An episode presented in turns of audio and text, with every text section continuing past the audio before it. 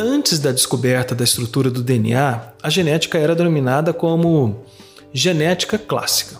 Nesse tempo, os geneticistas, os pesquisadores, trabalhavam analisando resultados de cruzamento entre diferentes linhagens de organismos, como Mendel fazia com suas ervilhas. É, nesse tipo de análise, os genes são identificados pelo estudo da herança, das diferenças de características. Por exemplo, ervilhas altas e ervilhas baixas. As diferenças de características são determinadas pelas formas alternativas dos genes. De vez em quando, mais de um gene influencia uma característica e, em alguns resultados, né, as condições ambientais, como temperatura e alimentação, podem produzir um efeito que não foi esperado. A genética clássica, com o estudo dos genes, também pode ser coordenada com estudos da estrutura e do comportamento dos cromossomos. Diante da análise dos padrões de herança, os geneticistas podem localizar genes em cromossomos específicos. Daí, então, análises mais detalhadas permitem localizar genes em posições específicas lá no cromossomos. Esse procedimento é denominado de mapeamento cromossômico. Como esses resultados enfatizam, mostram a transmissão de genes e cromossomos de uma geração para a próxima, muitas vezes são denominados de exercícios de genética de transmissão. Entretanto, a genética clássica não está limitada à análise de transmissão de genes e cromossomos. Ela também estuda a natureza do material genético, bem como o mecanismo de controle de características de mutação. Vamos falar agora brevemente sobre genética molecular. A partir da descoberta da estrutura do DNA, a genética entrou em uma nova era, numa nova fase revolucionária, quase que um iluminismo. Então passou a ser possível estudar a replicação, a expressão e a mutação de genes em nível molecular.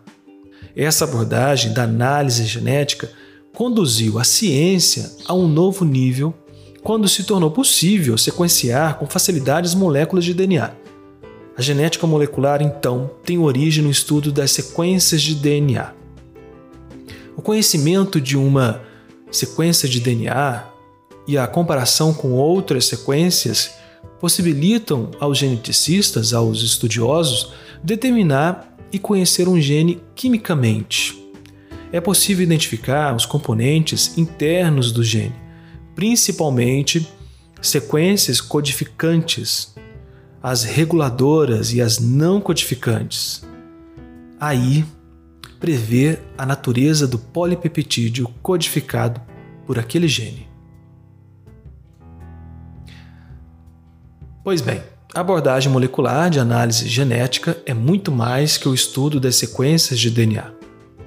Os geneticistas, atualmente, do século XXI, aprenderam a cortar as moléculas de DNA em locais específicos, e a partir daí é possível retirar genes inteiros, completos, ou pedaços de genes de uma molécula de DNA e inserir em outra para quem assistiu ao filme Parque dos Dinossauros, sabe do que estou falando. Pois bem, essas moléculas de DNA recombinantes podem ser replicadas em células bacterianas ou até mesmo em tubos de ensaio, em que são acrescentadas enzimas apropriadas. Por fim, os geneticistas aprenderam como manipular os genes, mais ou menos à vontade, e brincar de Deus como muita gente pensa. E essa manipulação habilidosa permite aos pesquisadores estudar fenômenos genéticos com muitos detalhes. Foi dessa maneira que eles aprenderam até mesmo a transferir genes de um organismo para o outro. Agora vamos falar sobre genética de populações. A genética é também estudada a partir de uma certa população de organismos.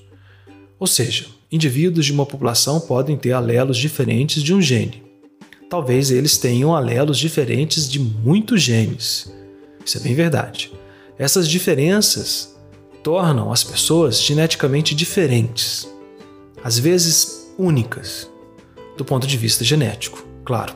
Entretanto, a constituição genética dos membros de uma população varia muito, de maneira quase que absurda. As pesquisas buscam documentar essa variabilidade e compreender o seu significado. A abordagem mais utilizada é de identificar as frequências de alelos específicos em uma determinada população ou em uma população e daí verificar se essas frequências se modificam com o passar do tempo, com o passar dos anos.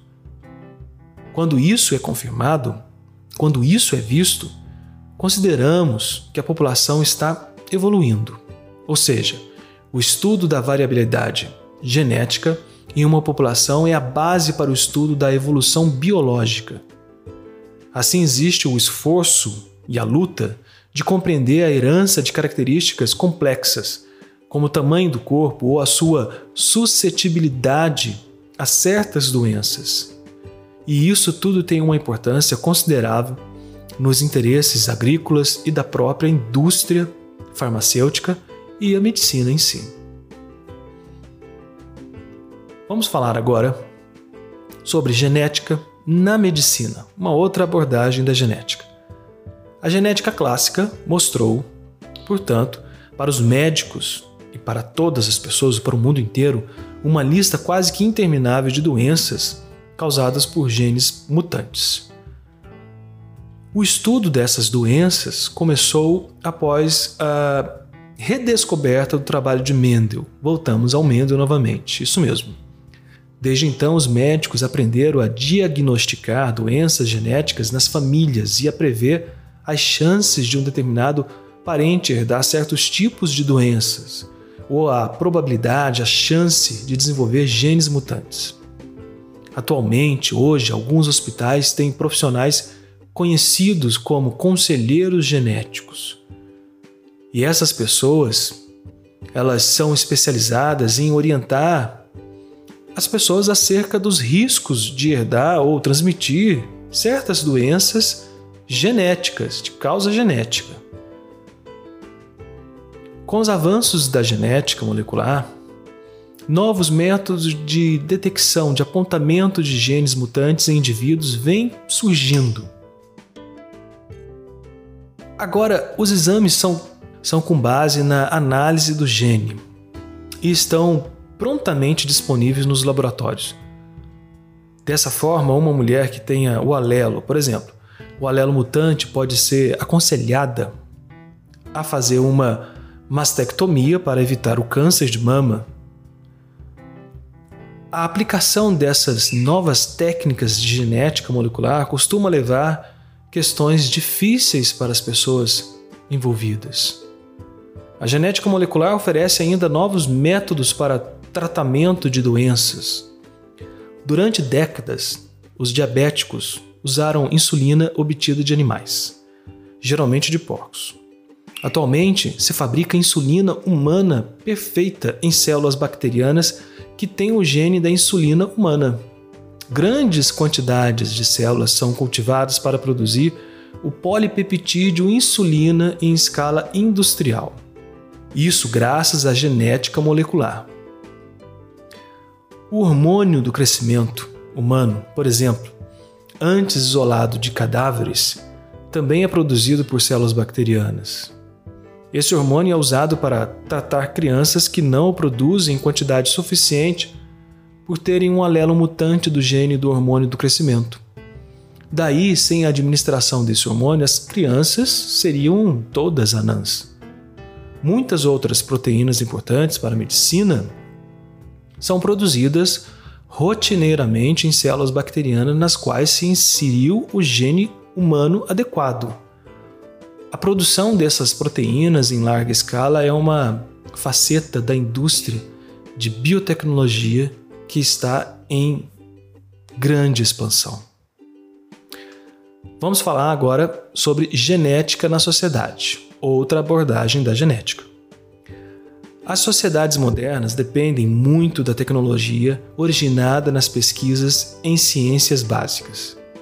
As indústrias e serviços são construídos sobre tecnologias para a produção em massa, a massificação, comunicação instantânea e processamento extraordinário de informações. Nossos estilos de vida também dependem muito dessas tecnologias.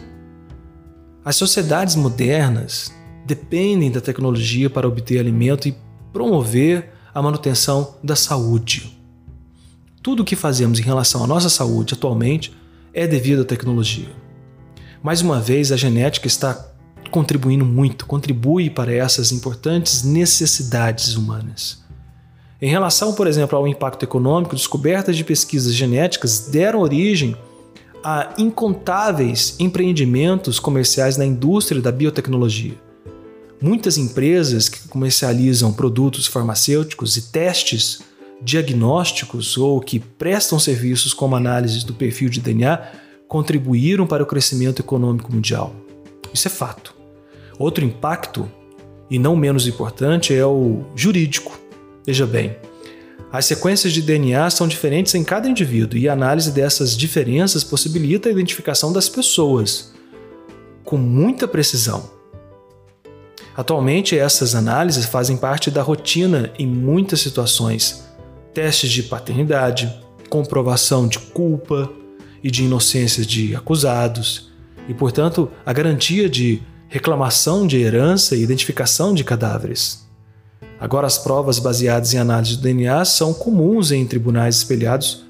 Agora, as provas baseadas em análise de DNA são comuns em tribunais espalhados pelo mundo inteiro.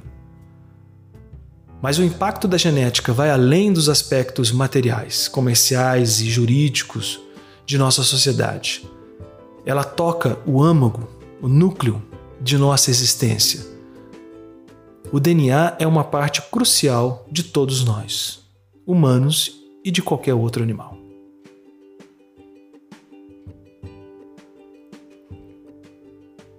Chegamos ao fim dessa unidade, da unidade 1 sobre genética. Nos próximos episódios vamos falar de outros assuntos sobre genética, mas já na unidade 2. Te espero lá.